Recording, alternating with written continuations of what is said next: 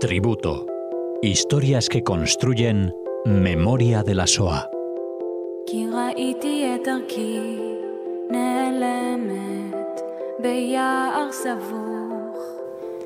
De nuevo venimos eh, a, a, realizar un tributo. Ya saben que lo hacemos siempre con Cecilia Levito. Hola Cecilia. Hola Raquel.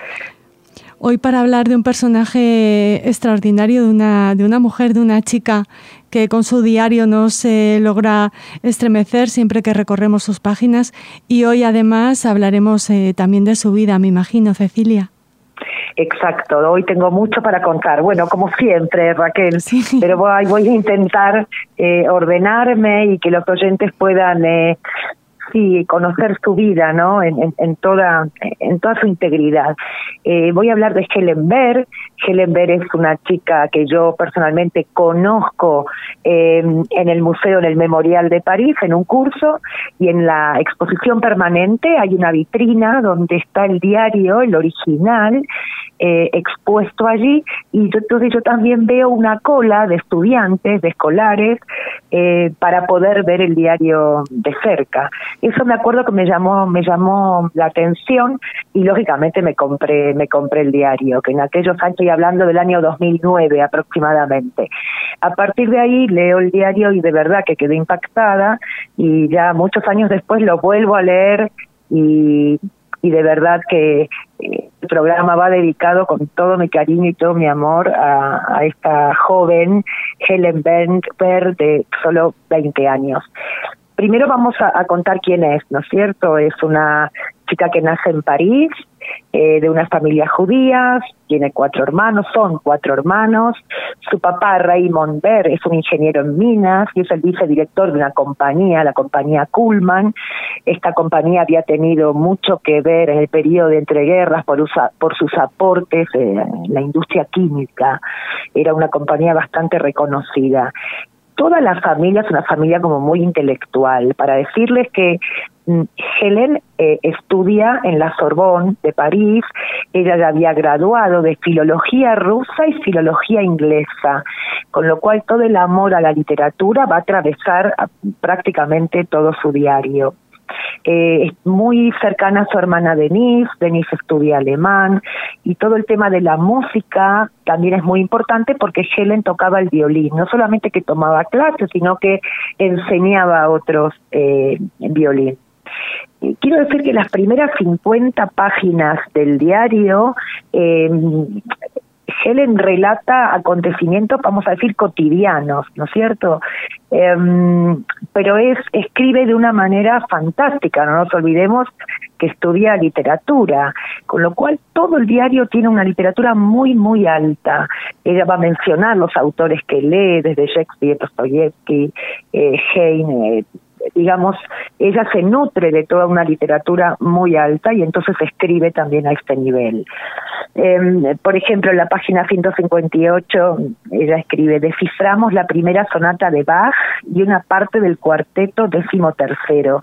Es decir, las tardes las dedica en general a tocar música. Otra cosa importante de las primeras 50 páginas es una casa de verano, una casa de campo que tienen en la familia, en las afueras de París. Y entonces ella viaja constantemente o con su familia o con amigos. No nos olvidemos que tiene 20, 21 años. Ella empieza a escribir su diario en el año 42, en abril del 42. Y y ella describe esta casa y las actividades que hacen ella de una manera eh, muy fiel, ¿no? Y muy descriptiva, muy gráfica también para mí. Por ejemplo, en uno de sus paseos escribe así. Vi la armonía maravillosa de los colores del paisaje que se extienden ante mí. El azul del cielo, el azul tenue de las colinas, el rosa, el negro y los verdes neblinosos de los campos los pardos y los ocres tranquilos de los tejados, el gris apacible del campanario, todos ellos bañados en una suavidad luminosa. Me dije, en un cuadro este verde resultaría irreal, pero es auténtico. Esta casa de las afueras de París ocupa un lugar muy importante, recogen frambuesas, eh, va a ir con sus amigos y yo quiero que presten atención porque ella se va a enamorar y lo va a dejar reflejado en su diario y ella va a decir, ¿no?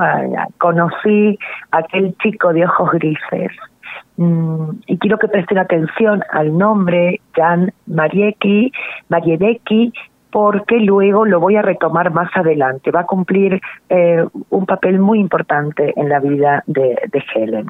Luego en las primeras 50 páginas también habla de París, ella está enamorada de su ciudad y en un momento dice, cuesta imaginar que el mal se infiltre allí.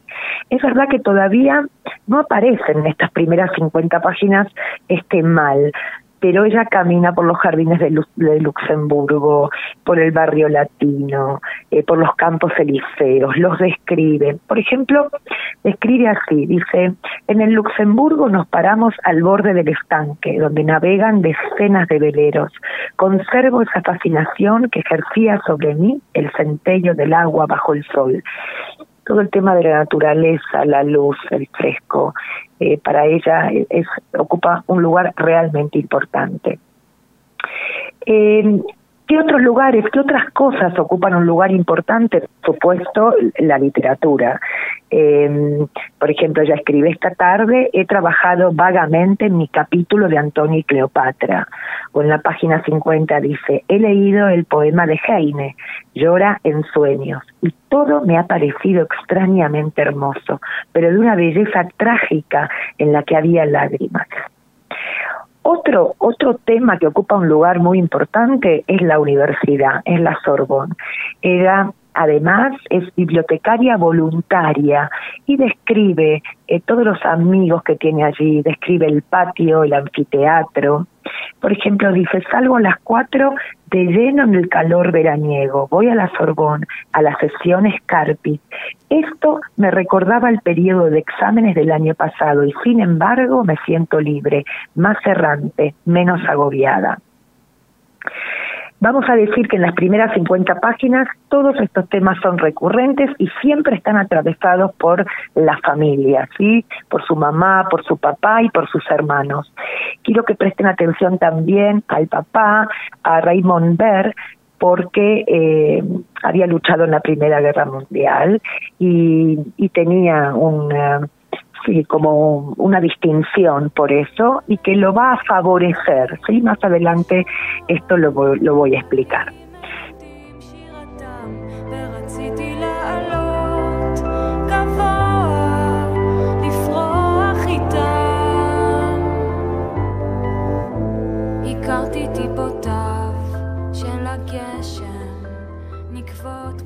Vale, pero como nosotros sabemos, eh, empiezan a aparecer en su propio diario estos relatos eh, como nubarrones, ¿no? Como que se empieza a oscurecer su realidad. lo primero que ella va a describir ya en la página 51 ¿sí? es el tema de la estrella amarilla. ¿sí?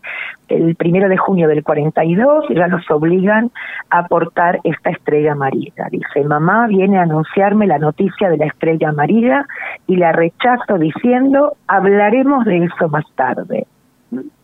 Yo tengo que explicar un poco qué es lo que sucede en Francia en la Segunda Guerra Mundial y lo voy a explicar un poquito de manera resumida. ¿sí? En mayo del 40 los, eh, los nazis invaden Francia y Francia va a quedar dividida en dos partes. La parte norte, que es la parte de la zona, la Francia ocupada, es la que va a estar bajo mm, gobierno eh, alemán y la parte del sur es la parte que la vamos a llamar la Francia libre, em, que va a establecer digamos, una especie de capital en una ciudad balnearia que se llama Vichy, y va a estar al mando del mariscal Philippe Petain. Este es un gobierno absolutamente colaboracionista. Muchos creyeron sí que todo lo que mm, iba a suceder en la zona ocupada eh, no sucedería en el sur, con lo cual muchos escapan también escapan al, sur de Francia, pero se van a ver también eh, deportados más adelante. En este momento, es decir, en el año 40, podemos decir que hay 350.000 judíos viviendo en Francia, pero sin embargo, más de la mitad son judíos extranjeros, judíos que habían llegado en el periodo de entreguerras y muchos de ellos también judíos alemanes que estaban ya huyendo del nazismo por el año 33. Entonces, esto es un dato importante porque una de las primeras leyes antijudías o restricciones, vamos a decir, del gobierno de Vichy, de Vichy, pero que también va para la zona ocupada, es esto de mm, perseguir a los judíos extranjeros y deportarlos a campos de concentración. Y vamos a tener cuatro campos de concentración en la zona, en la zona ocupada.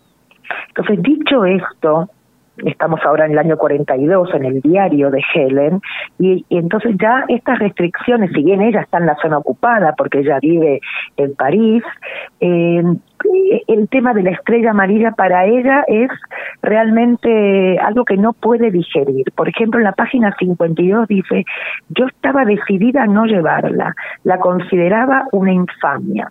Y luego dice, es el primer día que voy a llevar la estrella amarilla son los dos aspectos de la vida actual, el frescor, la belleza, la juventud de la vida y la barbarie y el mal representados por esta estrella amarilla.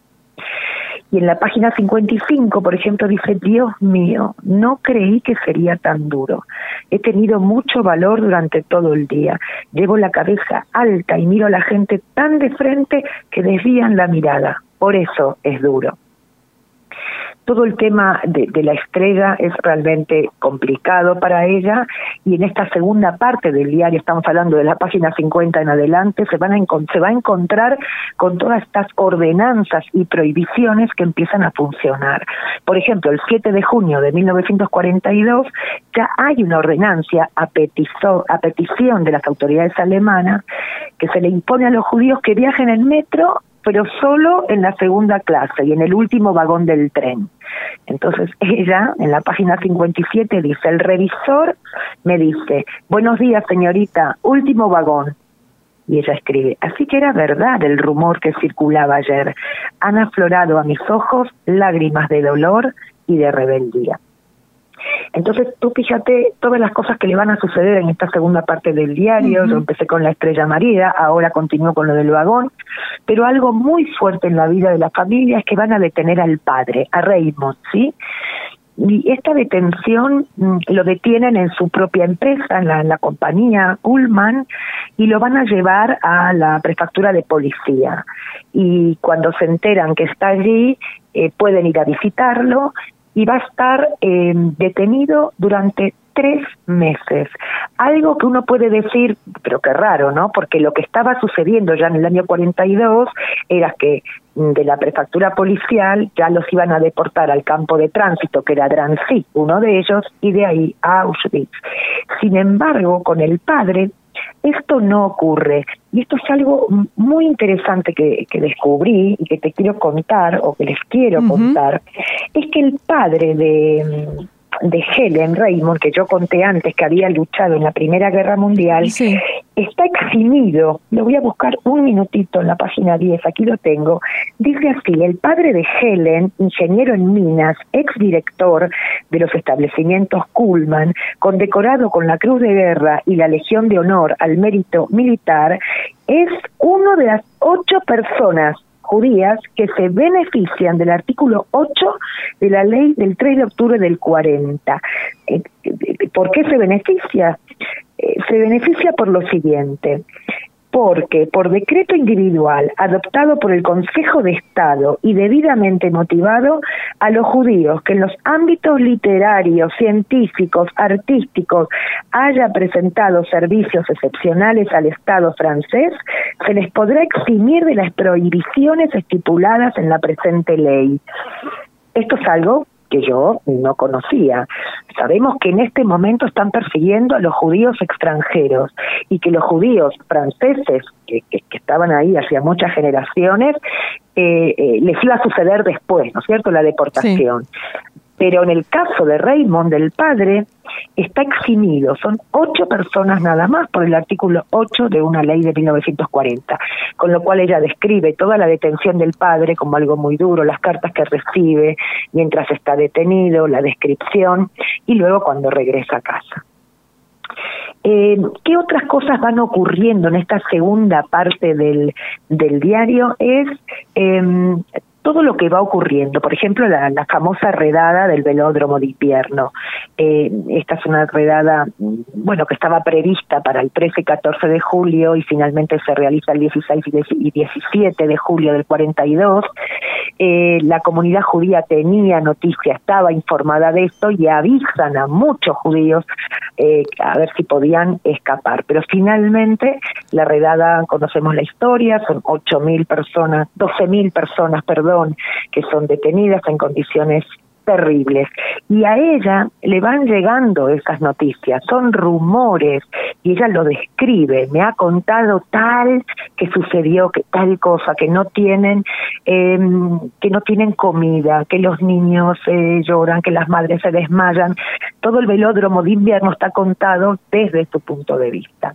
A partir de aquí, Helen se va a voluntarizar en la Unión General de Israelitas de Francia como asistente social. Ella se va a presentar ahí junto con su amiga Françoise y, mm, y, y, el señor Katz, que es el vicepresidente de esta asociación, le dice, aquí no tienes nada para hacer.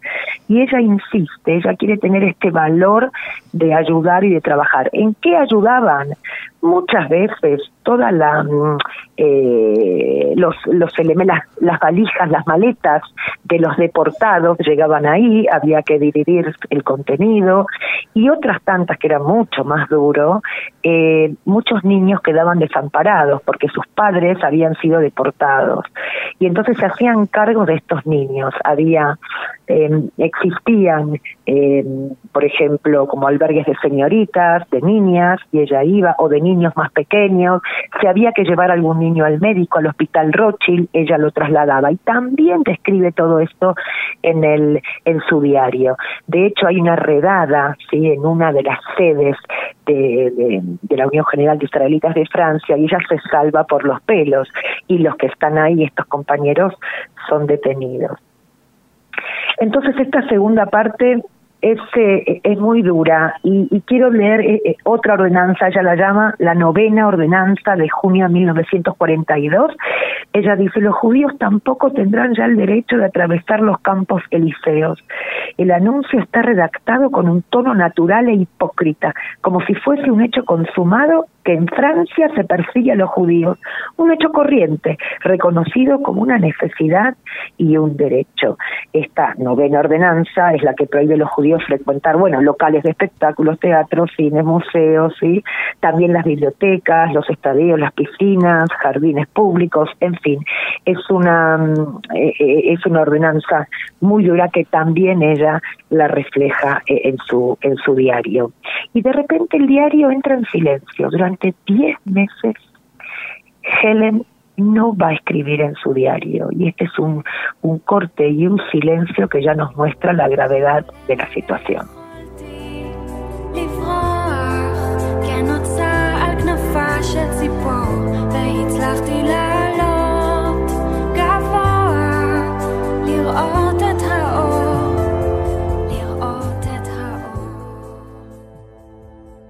Cuando ella retoma el diario, va a explicar por qué ella lo dejó y por qué tiene esta necesidad eh, de retomarlo. Dice, hace 10 meses que dejé de escribir este diario. Esta noche lo saco del cajón para que mamá se lo lleve a un lugar seguro. De nuevo, me han comunicado que no me quedo en casa el fin de semana.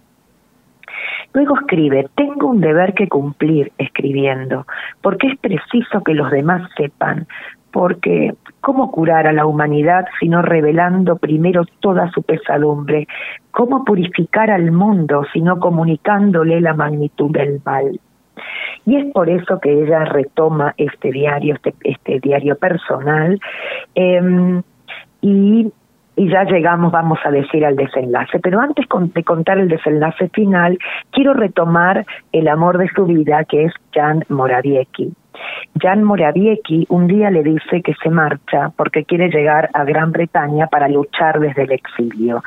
Y bueno, esto es una pena muy grande para es una pena que la atraviesa a lo largo también del diario, pero a la vez le da le da como cierto valor lo que hace Jan, ¿no? Esto le da como fuerza, le da confianza eh, para para seguir luchando, porque eh, ella lo que no quiere es la sumisión, ella todo el tiempo mira su entorno y se pregunta cómo puede ser que nadie aquí proteste, si bien muchos franceses, muchos franceses eh, han manifestado su, su, malestar frente a lo que le estaban haciendo los judíos.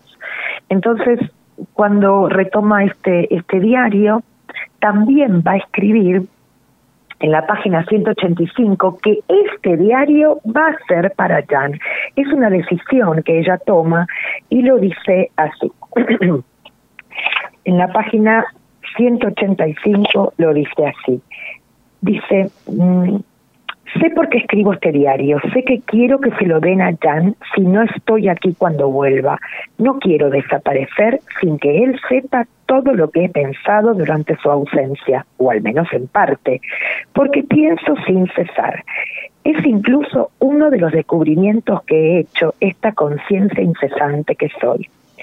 Cuando escribo desaparecer no pienso en mi muerte porque quiero vivir siempre que esté en mi mano. Hasta deportada pensaría constantemente en volver si Dios no me quita la vida y si lo que sería y si lo que sería más malvado y la evidencia de una voluntad no ya divina, sino del mal humano, los hombres no me la arrebatan. Y entonces casi llegando un, poco al final, eh, el desenlace es un desenlace duro, ¿no? Es un desenlace triste. Quiero contar también acerca de lo que sucedió con los, con los hermanos. En el caso de los hermanos, mm, todos van a escapar a la, a la Francia libre, vamos a decir, y, y van a poder sobrevivir. Por ejemplo, Denise se casa en el año 43 con François Job. Eh, su hermana Yvonne, que es eh, mayor, va a tener a su bebé, a Maxime, en el año 44. Su hermano Jack va a escapar también a la Francia libre. Y entonces ella queda sola en la casa con sus padres, con Antoniette, con Raymond y con, y bueno, y ella. Entonces, ellos tres ya en marzo del 44, aunque todos le dicen que no deben dormir en su casa, un día eh, regresan a su hogar y son arrestados, son enviados a la prefectura policial y de ahí son enviados al campo de tránsito de Drancy y luego a Auschwitz. En el caso de Antoniette, una vez que llega a Auschwitz, eh, va directo a la cámara de gas, tiene 53 años apenas. En el caso del papá de Raymond, va a vivir seis meses y bueno, y se enferma y, y luego también eh, muere por, por inanición y también por hambre. En el caso de Helen va a resistir un año en Auschwitz y luego va a ser evacuada al campo de Bergen-Belsen y va a morir allí, en Bergen-Belsen, de tifus y también de maltrato, eh, diez días antes de la liberación del campo por los ingleses. Es una historia ahí como similar a la, de Ana Frank, ¿no? Es verdad. Yo también cuando lo leo digo qué similitud, ¿no? En este sentido, no en otros, pero sí en este sentido. Eh, cuando ya se constata la, la, la, la muerte de Helen, eh, el diario de Helen se lo habían dado a André, que era la cocinera de la familia. Entonces Jack, que es su hermano, recupera el diario y cuando ve el diario que está dedicado a Jan Mariviecki, o sea, a su novio, la familia se va a quedar, digamos, va a, va a pasar a máquina, este diario se va a quedar con el, con, el diario de, de Helen, pero el original va a ser entregado a, a Jan Mariviecki. Y miren qué interesante lo que escribe Jan cuando eh, recibe el diario. Dice así. Los seres como Helen no estoy seguro de que existan. No solo son hermosos y fuertes en sí mismos, propagan el sentido de la belleza y dan la fuerza a los que saben comprender. Para mí Helen era el símbolo de la fuerza, de la fuerza radiante, que es magnetismo, belleza, armonía, persuasión, confianza y lealtad todo esto se ha hundido. Con ella ha desaparecido la mujer que yo amaba y más aún este alma tan próxima de la mía. Todo lo que yo le había dado, confianza, amor, impulso, se lo ha llevado con ella. Ni siquiera puedo decir a la tumba, es atroz, ¿verdad? Se ha llevado también el tesoro maravilloso de fuerza que yo sabía que podría extraer de ella en el futuro y al que yo ya había recurrido un poco. Pero ¿qué son seis meses? Sí, seis meses solamente han sido suficientes para unir nuestras dos existencias con un lazo que solo la muerte podía deshacer. Eh, no nos olvidemos que ella conoce a Jan solo un año, él dice seis meses, pero bueno, son seis meses muy intensos, ¿no? Para que ella también le, dedique, le dedique este diario. Ahora bien, entonces Jan se, Jan se queda con el original y mm, muchos años después, en el año 1992, Mariette, que es la hija de Denise, es decir, la sobrina de Helen, eh, quiere recuperar la historia de su tía, pero no le basta con leer eh, el diario que habían eh, escrito a máquina, sino que ella quiere los originales. Y entonces va a recurrir a Jan Morawiecki, que él sobrevive, yo dije que él se escapa a Gran Bretaña para luchar desde el exilio, lo consigue, hace una carrera diplomática, trabaja en el Ministerio de Relaciones Exteriores en Francia, y ella mm, va a verlo y bueno, esto ocurría el año 92 y Mariette se encuentra como muy agradecida, ¿no? De, estar con Jan. Y finalmente, en el año 94, Jan le la hace como heredera del el original, ¿sí? Le va a regalar, le va a entregar eh, el original. Y, bueno, es así que mm, esto ocurre en el año 94 y recién en el 2002, un poco con permiso de toda la familia, ¿sí? de los hermanos de Helen, de los sobrinos, van a, donar el, el, diario, el original, al Memorial de París. Y es allí donde yo me lo encuentro, ¿no es cierto? Ahora, en el 2008 ya va a salir a la luz el diario por la eh, editorial Anagrama es un diario que se puede conseguir y, sinceramente es un placer, a pesar de que duele, no, no, no les voy a mentir. He tenido una semana así, ¿no? De emoción, de conmoción, a veces de tristeza, pero es un diario que, que merece, de verdad merece ser leído. El prólogo del diario lo hace Patrick Moriano. Patrick Moriano, que es eh, Premio Nobel de Literatura 2014, recomiendo un libro de él que es Dora Bruder. él, él nace en el 45, con lo cual ya nace después de la guerra, pero es recurrente el tema del holocausto en sus, en sus escritos. Para terminar, voy a leer un pedacito del prólogo de, de, Patrick Modiano porque me pareció, realmente me pareció brillante. Dice, eh, Helen escribía un diario, tenía el presentimiento de que muy lejos o en el futuro lo leerían o temía que ahogase en su voz como la de millones de personas exterminadas sin dejar rastro. En el umbral de este libro ahora hay que callarse, escuchar la voz de Helen y caminar a su lado, una voz y una presencia que nos acompañarán toda la vida. Y con esto, Raquel y mis queridos oyentes, termino, este es mi tributo para Helen Berg, con todo mi amor y con todo mi cariño. Gracias, Cecilia. Hasta el próximo programa. Bueno, un abrazo, un abrazo, Raquel.